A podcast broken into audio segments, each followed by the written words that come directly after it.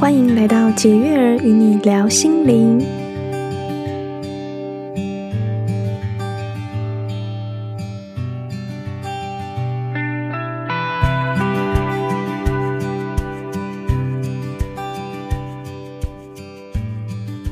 欢迎回到解乐儿与你聊心灵，我是 Jessie，我是花花。今天这周呢，我们要跟大家聊到的自我觉察的工具是绘画。没错，嗯，那绘画其实它有很多不一样的形式啊，嗯，对，只要是在呃平面上面的创作，不一样的媒材其实都可以称之为绘画嘛，对不对？对，绘画创作，嗯，它媒材有很多种啊，嗯，像粉彩也有人用手涂抹啊，哦，我有看过，我有看过，或者是拿画刀啦，嗯嗯，拿笔，或者是最近很流行的流动画，拿油漆直接泼，对，这也算是一种，也是一种绘画创作的过程，嗯，嗯，对我自己的绘画的话。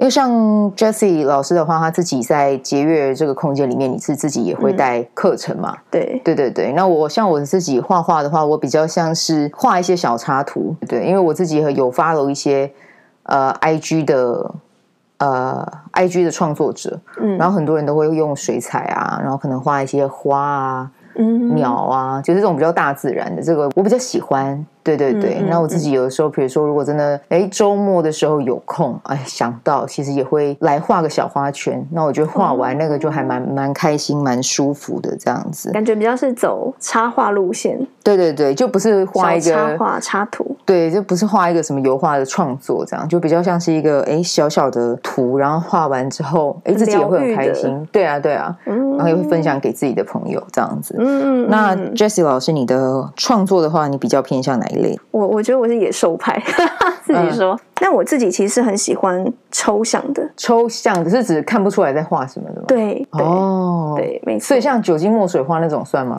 酒精墨水也算，流体也算，或者是任何的呃，就是那个画面，只要他创作出来，他没有办法很具象的让人家看。OK，它就是一颗苹果，嗯、或是哦，它就是一个风景。它能够很具象的让大家聚焦，知道这是什么，这种就算具象啊。那所以你在教的那个曼陀罗就不算，对不对？就是如果有学会、有学过的人就会知道那是曼陀罗，但没有学过人就会想说好多圈圈啊。啊，对，我觉得它有一点，它还是有个具象，因为圆它我们每个人看到它就会说出它就是一个圆。对，只是当很多的圆构图在一起的时候，每个人看见的感觉不一样。哦，对，OK。然后我自己，当然我自己平常在。教的课程里面有酒精墨水，对对对。然后曼陀罗，它是背景的话，会比较像是抽象的创作。哦，背景是抽象的。对，那上面的圆，它的结构基本上它也是比较直觉型的，嗯，让大家可以去跟着自己的直觉去创作。哦，OK。对，但每一个人感受到的图像是不一样的。嗯，对对，只是它并不是一个很具体的，能够让人家看出哦，我知道你在画一个什么。这样哦，所以你平常如果自己有时间的话，你是会比较呈现那种野兽派的那种风格 狂野。哎，其实我昨天才才参加了一场舞蹈、绘画跟静心结合的一个工作坊。哇，那很酷哎！对，我觉得我现在还在那个流里面，真的、哦。所以我们今天就录 podcast，那听众跟我们一起在那个流里面，好，先闭上你的眼睛。对，我就觉得、嗯、哇，很共识哎！刚好我昨天才参加完，嗯、然后带着那样子的能量状态，在跟大家分享这一集。嗯嗯嗯，对，我觉得这也是一个很棒的经验。透过绘画跟身体结合吗？对，身体。啊、对，我们那个工作坊当中，它会有很多的舞蹈。嗯，那包括我我自己带的工作坊，我也会开头先让大家有一个简单的动态的进行。嗯，让我们的。身体的能量是开展的，是流动的。嗯，那我们在创作的时候，那个创作的流也很容易去进入到画布里头。嗯，就会少一点头脑的干扰了。没错，没错。啊，因为在画画的过程中，尤其是有学过正派的绘画体系的人，很容易被头脑绑架。嗯，对，因为他会去很下意识的要怎么打耶，yeah, 或者是线条怎么画，这个黄色加。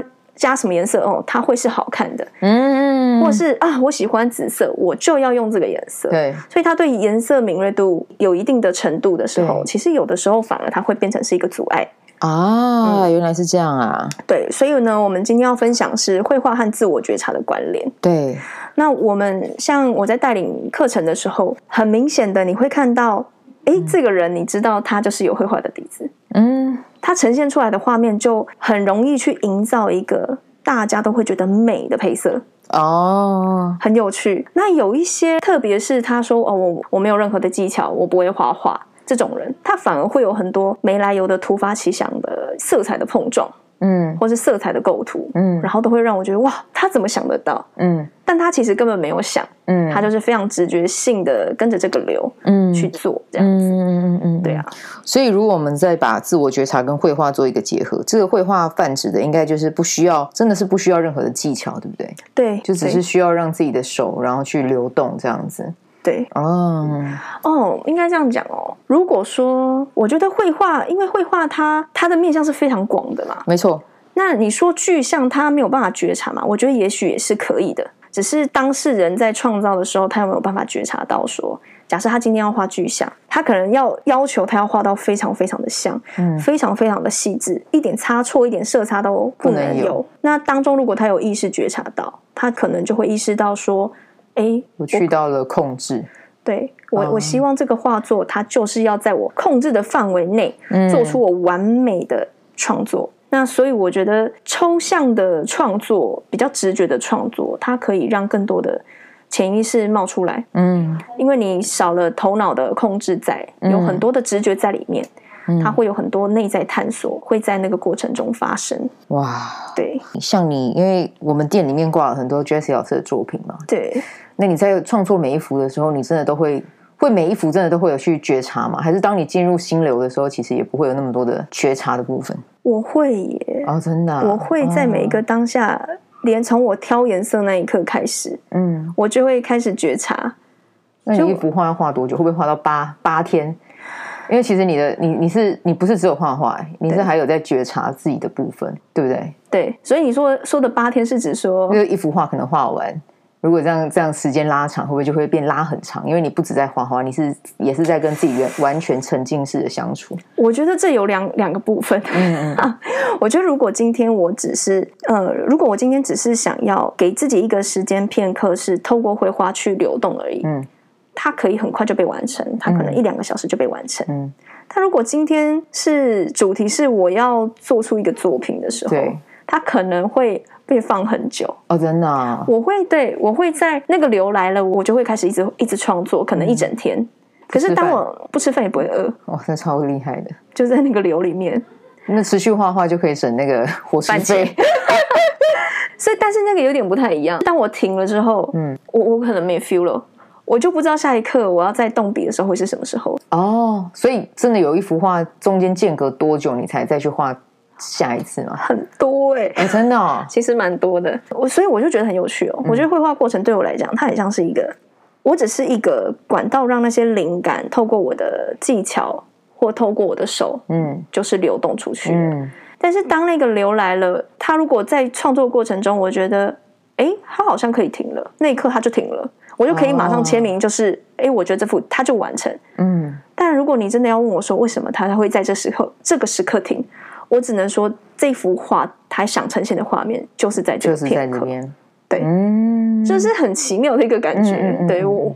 我在想，也许听众如果有人是是一个艺术创作者，嗯，可能可以明白那个是一个什么样子的心境吧。嗯嗯，对呀对呀，嗯，很有趣，嗯，我觉得很有趣，很奇妙的。对啊对啊，很奇妙。因为之前也有看你，你也会录缩时嘛，对不对？对，画的时候，之前也有画过佛陀，对不对？哦，对，是佛陀。对，而佛陀他应该就是有留的时候就会去画它，但如果没有，他可能就先被。还在那，就会会会摆在那边这样子。对，他现在就还摆在那边，就就只是看一个时间点。可是我觉得这样也很好啊，就是没有一定要有一个我在什么时候要完成这件事的一个一个压力，反正就是很顺应当下的状态去创作。因为就像如果像有一些听众像我一样，并不是因为 Jessie 老师本身是。呃，设计背景出身嘛，嗯、对，因为像我，像我自己本身，我就是画好玩的，对啊。那我我自己画的时候，我给自己画，我也是完全没有压力的那种，我就觉得，哎、嗯。欸就是这个这个当下画开心，哎，这个当下我觉得我想要送给一个人，就算画个小花圈，嗯，我觉得那个当下我自己也是很开心喜悦的。那我也可以理解刚才 Jessie 讲到的，就是会就是进入那个状态一直创作的样子。我还记得那时候我也是画一些，因为我画的比较偏插画，嗯嗯，然后我也是送给一个我很敬仰的人，嗯，对。然后我那时候画的时候十点吧，然后真的画完之后，你看那个时间已经到半夜四点，太夸张。对，但是你是真的已经，因为我是连续画，我要画很多幅。哦哦，对，所以你其实也是有品尝过那个流的感觉。我是有品尝过那个流，但是我不太希望再经历过一次，因为晚上需要睡觉。我会需要去睡觉啦，我会比较想想要在白天的时候做这件事情。你可能要再早一点。对，我要再早一点。我不太喜欢，因为其实隔天起来我就会累。嗯嗯。对对对，我是一个喜欢就是有固定作息的人。嗯。对，但是进入那个状态，我是觉得哎，还蛮有趣的。就那一次的经验，就会让我知道说啊，如果真的要画画画这件事情，那就下午开始吧。啊，或者早上开始吧。对，就可能我的个性真的太直觉型的人，我我可能也会有过那种下班后，嗯，我下班才开始画，我疯了吗，大概十点多十一点，我就觉得那个灵感来了，我就是突然的想要画，我就真的画到两三点。可是那个当下觉得那个那个状态，它必须要被呃，它就是需要被对释放，需要有一个流动，对，然后卡在那就会有一种好像什么事情没有做，嗯。对，嗯、所以我有一段时间真的都是在半夜画画。哦，真的、哦，真的，而且今年吗？不是今年了，大概几年前了啦。哦，真的、哦，对，好几年前。以前的我真的是夜猫子，我很享受那种夜深人静，然后很安静，嗯、都没有声音，然后就只剩下我醒着的那个感觉，嗯，然后画画。哦，哇，我觉得那很宁静，不受打扰，不会有客厅电视声音，不会有小孩讲话的声音，嗯、不会有呃外面的车子的声音，嗯、就是一切好像时间暂停了。确实是还蛮享受的啦，确实是还蛮享受的。对啊，就一个一个人的时光。嗯，像我觉得有有家庭的人，如果真的要做，比如说像绘画静心这件事情，一开始可能真的会有比较多的挑战啊。对对，因为是真的，就画一画心流，妈妈，爸爸，你可能就会就是稍稍要停一下。嗯，对对对。但是我真的觉得。绘画的过程，就至少啦，我觉得，因为我们这个空间有在有在办讲座嘛，有在办工作坊嘛，嗯、那真的有学员进来，可能哎早上来，可是画完之后，你会发现他们的状态，他们的脸都会是很开心的。嗯嗯，嗯对，我觉得呃，觉察这件事情，当然它是它是我们今天的探讨话题，可是我真的觉得，当你在创作的时候，然后有加入色彩，我觉得色彩它就是一种能量。嗯，对，那画的时候，真的就是大家。你会很明显感觉到，在那个创作过过程，大家的脸也会跟着变得喜悦，变得开心。开始学呃，开始画画，开始创作之后，我觉得也是一个蛮蛮棒的一个优点啦，其中一个。嗯你之前有讲过你会画一些小插画吗？对对对对，对，我觉得只要有画的这个动作，它其实就是一种比较比较非理性的书写。我觉得它还是比较有条理，嗯，比较有一些嗯比较理性的部分，嗯，就左脑右脑嘛。绘画它就比较偏向直觉感性的那个部分，嗯。那在你之前在画一些小插画那些过程啊，嗯，你有没有觉察到了什么？我有没有觉察到什么？嗯，你印象中的？我印象中，我觉得我如果去看的话，我可能就会觉得叶子就是要绿色的。哦，对，可是后来画一画之后，可能就是会去看别人的作品嘛。然后看一看，你就想说，哎，其实谁规定叶子一定要是绿色的？嗯，我的创作，我的笔下面，在我的笔之下，我要它是什么颜色，它都可以是什么颜色。哦，然后就开始会去加一些其他的东西进来，然后我就会觉得很很好玩，就是像小朋友，小朋友有的时候，我之前就有看到一个一个一个妈妈，她是分享一篇，是妈妈吗？还是 blogger 还是什么？她就在分享，她说她就好像是她的小孩吧，她的小孩就画了一张桌子。嗯，对，可是他那个小孩子画的桌子的桌角是，就是他在那张图上面，他的桌角是往外延伸的，嗯，就是都看得到的这样子，嗯嗯嗯、对对对。然后他就他的好像他的亲戚还是谁就过去说，你这个桌子不能这样画，这桌子这样画是不对的，桌子应该就要怎么样画。那一个分享的人就直接。怼回去就说他想要怎么画就怎么画。哇，有这种妈妈真棒。对，他就说他想要画什么桌子，那就是他要画什么桌子。没错，那就是每个人的创造力。但是其实现阶段，如果真的在台湾的教育里面，我们真的比较规定就是说一就是一，说二就是二。可是在这个过程里面，其实也扼杀了很多的创意面。没有错，你这样分享让我想到我有一个。朋友，嗯，他的小孩，嗯，也是非常喜欢画画。然后有一次，他就回来跟他妈妈说，他不喜欢学校的绘画课。嗯，他就问他说为什么？嗯，他说因为他在画画的时候，他画创造的人物人是脸脸是方形的。嗯，老师又说人的头就是要圆形。谁规定的？长腮也可以啊。要在水里游也可以。对对，到底谁规定的？我就我就觉得大人真的讲话哦，很容易会把自己的。一些呃观念、价值观，自己认为的框架，去用在小孩身上。对啊，我觉得完全就是扼杀了他们的创意。对啊，你看皮克斯电影，很多奇形怪状的角色，对，这些都是完全是天马行空而来的啊。嗯如果大家都长一样，那到底有什么意思呢？对不对？嗯嗯嗯嗯，对。不过我觉得你那个自我觉察也是一个很棒的过程诶。对，就是我我我觉得画画的时候可以去可以去看的东西真的是还蛮多的啦。然后比如说会不会允许自己犯错？嗯嗯，对，因为比如说画小插画，哎，OK，好，我这边想要画这个，然后一画下去，哇，水太多了，然后就出去了。哦对，然后你就会想说，啊，要不要重画？但是后来想一想，就是，嗯，没关系啊，这样也可以啊。我觉得就是会有一种会比较容易去。接纳，我觉得那个过程对我来讲是比较容易去哎，去学会怎么样接纳你画的东西不是那么完美的状态，然后可以把它呈现出去送给别人。因为我画的东西很多都是会送给别人的。哦，对对对。那我觉得在这个过程里面，我有看到自己有有允许自己可以去做这件事，我觉得还蛮好的。这样子，嗯嗯嗯，对对对。我想到我自己的绘画的过程，嗯，因为我向来之前用色可能都是偏鲜艳的比较多，然后这也是蛮有趣，是我在带领课程的时候。大部分的人的状态就是，大家总是期待自己创作出来的作品是讨喜的，等等的。我昨天在那个工作坊里面，我就有意识到这一点，就是我想要来尝试一点暗黑路线，嗯、跳脱出原本的惯性。像我有的时候会刻意用左手画画啊，用非惯用手，嗯，嗯，然后甚至我会希望自己不要太被色彩制约，说。嗯哦，我要明亮的，我就选黄；或是我想要它怎么样，我就选什么。对，就是想要放掉更多头脑的东西，嗯，看看会有什么事情发生。嗯。所以我觉得对我来讲，在觉察的过程里面，我用左手，甚至我有时候会闭眼睛去抽那个颜料，在抽出来那一当下，心里会有种，呃，这个颜色，哎，那这时候就会有一些看见喽。哎，为什么这个颜色在上面，我会觉得它啊？这样好吗？或是它这样颜色会不会很像大便？你懂吗？就是开始会有一些内在对话出现了。嗯。嗯，然后我曾经有一次是在带领酒精墨水的课程的时候，嗯、我也是随机就是示范跟同学说，我们可以不要让头脑控制我们。嗯。好，我们就用抽的，我就示范一下，我就真的抽了两个非常冲突的颜色。我那当下有点啊。我会不会搞砸了这个作品？嗯、然后我就觉察到，哎，原来我潜意识也是希望示范出来的作品让同学觉得是美的哇、嗯。可是我看见了，我就放掉了，反正都抓了嘛，我就看看会发生什么事情。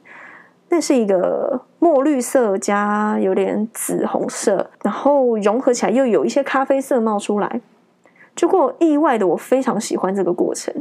而且那个作品也是我创作这么多来，我觉得最惊喜的一个部分。嗯，然后我自己其实非常喜欢。大家原本可能心里也会觉得，嗯，它好像不是一个鲜艳讨喜的颜色，嗯，可是却有不一样的惊喜，嗯，然后大家觉得哇，好像很很不一样，嗯，对，我觉得这都是一个很棒的觉察过程。嗯嗯嗯嗯，对呀。所以如果说。大家有想要尝试绘画的话，我觉得其实在家其实也可以自己尝试嘛，对不对？嗯嗯、对对对。如果家里面，比如说如果有小朋友，其实彩色笔也可以啊。任何对任何你想得到的，的你想得到的，其实都可以先拿来试试看。嗯，对，对对。其实我觉得家里如果是有小孩的家庭，嗯，我觉得不妨就是可以亲子之间一起做这个活动。嗯，我觉得会很棒哎、欸。那有需要先让他们静心吗？你觉得？我我我我我有试过，我带大家做动态进行啊。哦、嗯，因为孩子，你说真的要他们坐在那里，对不对？而且我觉得艺术创作，它如果搭配了一些肢体上的伸展跟展开，让你的细胞、身体都动起来之后，我觉得那个更能够进入创作的流。哦，很有趣。所以我这边也可以分享一个，我们在疫情期间大家都不能出门的时候。对。我们就一家四口就进行了这个绘画创作。对，我就带了小朋友先跳舞，放一些很动感的呃音乐，然后我们在一百多公分的大画布尽情在上面挥洒。嗯，然后当中我们也会有很多觉察，譬如说小朋友哇，他发现竟然可以这么做，嗯，我竟然被允许这样大把的用手抓颜料，然后这样子狂抹。小孩子其实他就是玩的非常的尽兴。那这时候父母父母亲的框架是比较多的嘛，当中我就也有。看见就是我，我先生他就有一种哎不不，就要说不的那一刻，发现哎自己的控制冒出来了，嗯嗯、然后我就觉得哎这个过程超有趣的，就是他也在觉察，嗯，然后我也在觉察。当下我们当然会期待说哇，这这幅作品我们呃创作完，我们要把它挂起来，一定会有一些呃头脑上的期待，嗯，最后那一幅画就是真的很疯狂，嗯，可是我觉得。不论结果如何，我觉得那个过程其实大家都非常享受，嗯，玩的非常的开心，嗯，嗯，最后我们就坐下来，每一个人分享一下今天玩的怎么样，也没有期待他一定要讲的怎么样，就只是讲你觉得今天怎么样，好玩吗？我们最后弄得全身脏兮兮，嗯，可是我觉得那个过程其实非常享受，也会打破很多父母亲的框架，嗯，可以不可以，好看不好看，漂亮的颜色是什么，嗯，什么又是脏的颜色，嗯，对啊，我觉得这边可以。呃，分享给听众朋友。嗯，也许如果你想要尝试看看，或拉近亲子之间的距离，我觉得透过这个活动，你们彼此都可以觉察到很多之前没有意识到的部分。嗯嗯嗯，而且可以增进情感交流啊，我觉得这还蛮棒的。嗯，觉得大部分的父母亲难免啊，难免还是会期待小孩画出一个。大家看得懂的东西，嗯，或者是漂亮的东西，嗯，所以我觉得可能父母亲在进行这件事情之前，心里那一关可能要先被打破，嗯，就是觉得我今天就是让他们画出很不好看的作品都没关系，嗯，我觉得这件事情才可能被进行。好，对呀，所以这就是大家如果有机会有家庭的朋友啊，可以试试看。周末的时候做这件事情，感觉会很有趣。嗯，所以其实这样听起来，我们我们两个在那个绘画的这个工具里面哦，去自我觉察，嗯，其实收获也都算蛮多的。你觉得你最大的收获是什么？最大的收获啊，就像刚才讲的啦，我不会再去纠结说哦，应该要这样子画，嗯，或者是要这样画才对。会不会因为那些小楷要送给别人而希望可以把它画的完美？嗯，我觉得一开始会，可是后来就没有了。嗯，后来就是什么原因让他没有了？因为我觉得就是一种允许啊。嗯，对，我觉得就是允许自己。嗯嗯嗯，对对对，就是一个很简单的过程，就是允许自己。然后这个过程就会跟自己说，玩的开心啊，让你玩的开心。其实你送出去，别人收到，他也会知道。嗯，对，嗯，我还蛮相信每个人在绘画的状态，嗯，创作出来的那个作品是会记录那一个片刻的频率或能量。没错，对。那你呢？你自己觉得？从你画的作品这么多，最大最大的收获是什么？我觉得就是更认识自己。嗯嗯，更懂得自己是一个什么样的人，这样吗？认识自己更多的面相。嗯嗯嗯嗯，因为我觉得绘画对我来说，色彩它是很纯粹的。对，有些人他看到某一个颜色，他会勾起某一些记忆。嗯。所以在这些色彩当中，你不确定它会冒出了什么。嗯哼，嗯，然后当它冒出来的时候，对我来讲，我觉得这就是有一个机会去看见哦，原来这件事情透过了这个颜色，竟然被勾出来了，嗯，然后被看见了，嗯，这就是一种觉察嘛，嗯，那也许觉察到那个事件，然后原来那个事件还在影响我，嗯，对我来说，它就是一个很深的探索，也没有任何的期待会发生什么，但是它就是冒出来被看见，哦，OK，原来这也是我的一部分。嗯，对，所以我觉得就是更深层的认识自己，然后越来越清楚自己是什么样子，这样。嗯，对于绘画有兴趣的朋友，我觉得就是可以先来尝试一下，嗯，不管用什么样的方式创作都好，就是让自己回到一个很单纯的状态。然后也可以像刚才 Jessie 老师说的，他自己本身也还会先、嗯、先让自己透过音乐啊、身体的放松啊，对，然后打开之后再去再去创作。我觉得这也是一个很棒的一个方式之一哦，就是小练习哦。我们我们有不同的主题嘛，有自由书写，然后还有运动。那我们这礼拜刚好讲到的是绘画，嗯嗯，对。那绘画一样哦，我觉得就是可以先从最基本的开始。就当你开始在绘画的时候，你可以去觉察一下你的身体的，比如说像肌肉，在开始画的时候，你会有你肌肉会紧绷吗？然后或者是你也可以去观察一下。自己在拿画笔的时候，会不会有一种小时候曾经有经历过什么样的绘画场景出现？嗯，对，我觉得那个都是一个看见。然后，如果看见你发现自己有情绪，那我觉得那个就是一个可以被清理的过程。嗯，对，那我觉得清理最好的方式就是面对它，持续的画下去。对，那我觉得这个是一个还蛮好的方式。对，先不要去在意自己到底画出来是什么样子，先画再说。对对，其实任何的工具都可以啊。如果你有色铅笔、水彩笔、彩色笔、蜡笔，对，对对任何，嗯嗯。当然，如果你只是原子笔，我觉得那也无所谓。好，就让自己可以顺着当下，你有什么工具，你就让它流动。嗯嗯。那当然，如果有色彩，它会有更多的，嗯，更多不同的面向。就像我刚刚讲的，嗯，色彩色彩之间会有一些融合。对，色彩它对我们来讲可能会有一些过去的记忆。嗯，对，所以。可以试着不用刻意要画什么具体的东西，嗯，因为当你想要试图画一个哦，我要画一颗苹果，你就很容易会有头脑进来说，这苹果到底像不像？这比例对不对？这个像不像？这些控制的这些过程，就会让你陷入了一些好坏对错里面。嗯，也许就试着让自己很轻松的，短短的，可能十五分钟、二十分钟也可以，就尽情去像小孩子般的涂鸦，然后看看这过程中心里会冒出什么，嗯、或是很单纯的觉得哎很享受、很放松。嗯、我觉得这也很棒。嗯，没错。今天的这一集绘画分享的也差不多了哦。嗯，对，大家可以回去尝试一下，让你重拾绘画的一个快乐啊。嗯，对，那我们接下来呢？哎，我们自我觉察下一集就到最后一集，对不对？对，就是最后一个单集，这样子。没错，静心冥想。没错，静心冥想。如果听到我们这个自我觉察这个系列，你自己觉得还蛮有收获的，嗯，下一集相信我也是不容你错过的，好不好？嗯，我们分享了很多的工具嘛，对，不管是运动、书写、绘画，接下来是。静心，对哦，这些都是提供大家可以有一个媒介去看见自己、做觉察、自我对话，嗯，跟认识自己，嗯，我觉得这些都是很好的方式。没错，可以选一个你觉得最有感觉的主题去试试看。对，好了，那么今天的这一集就到这边啦。那么下一集，请大家继续收听我们的 Podcast。谢谢你，下次见啦，谢谢，拜拜。拜拜。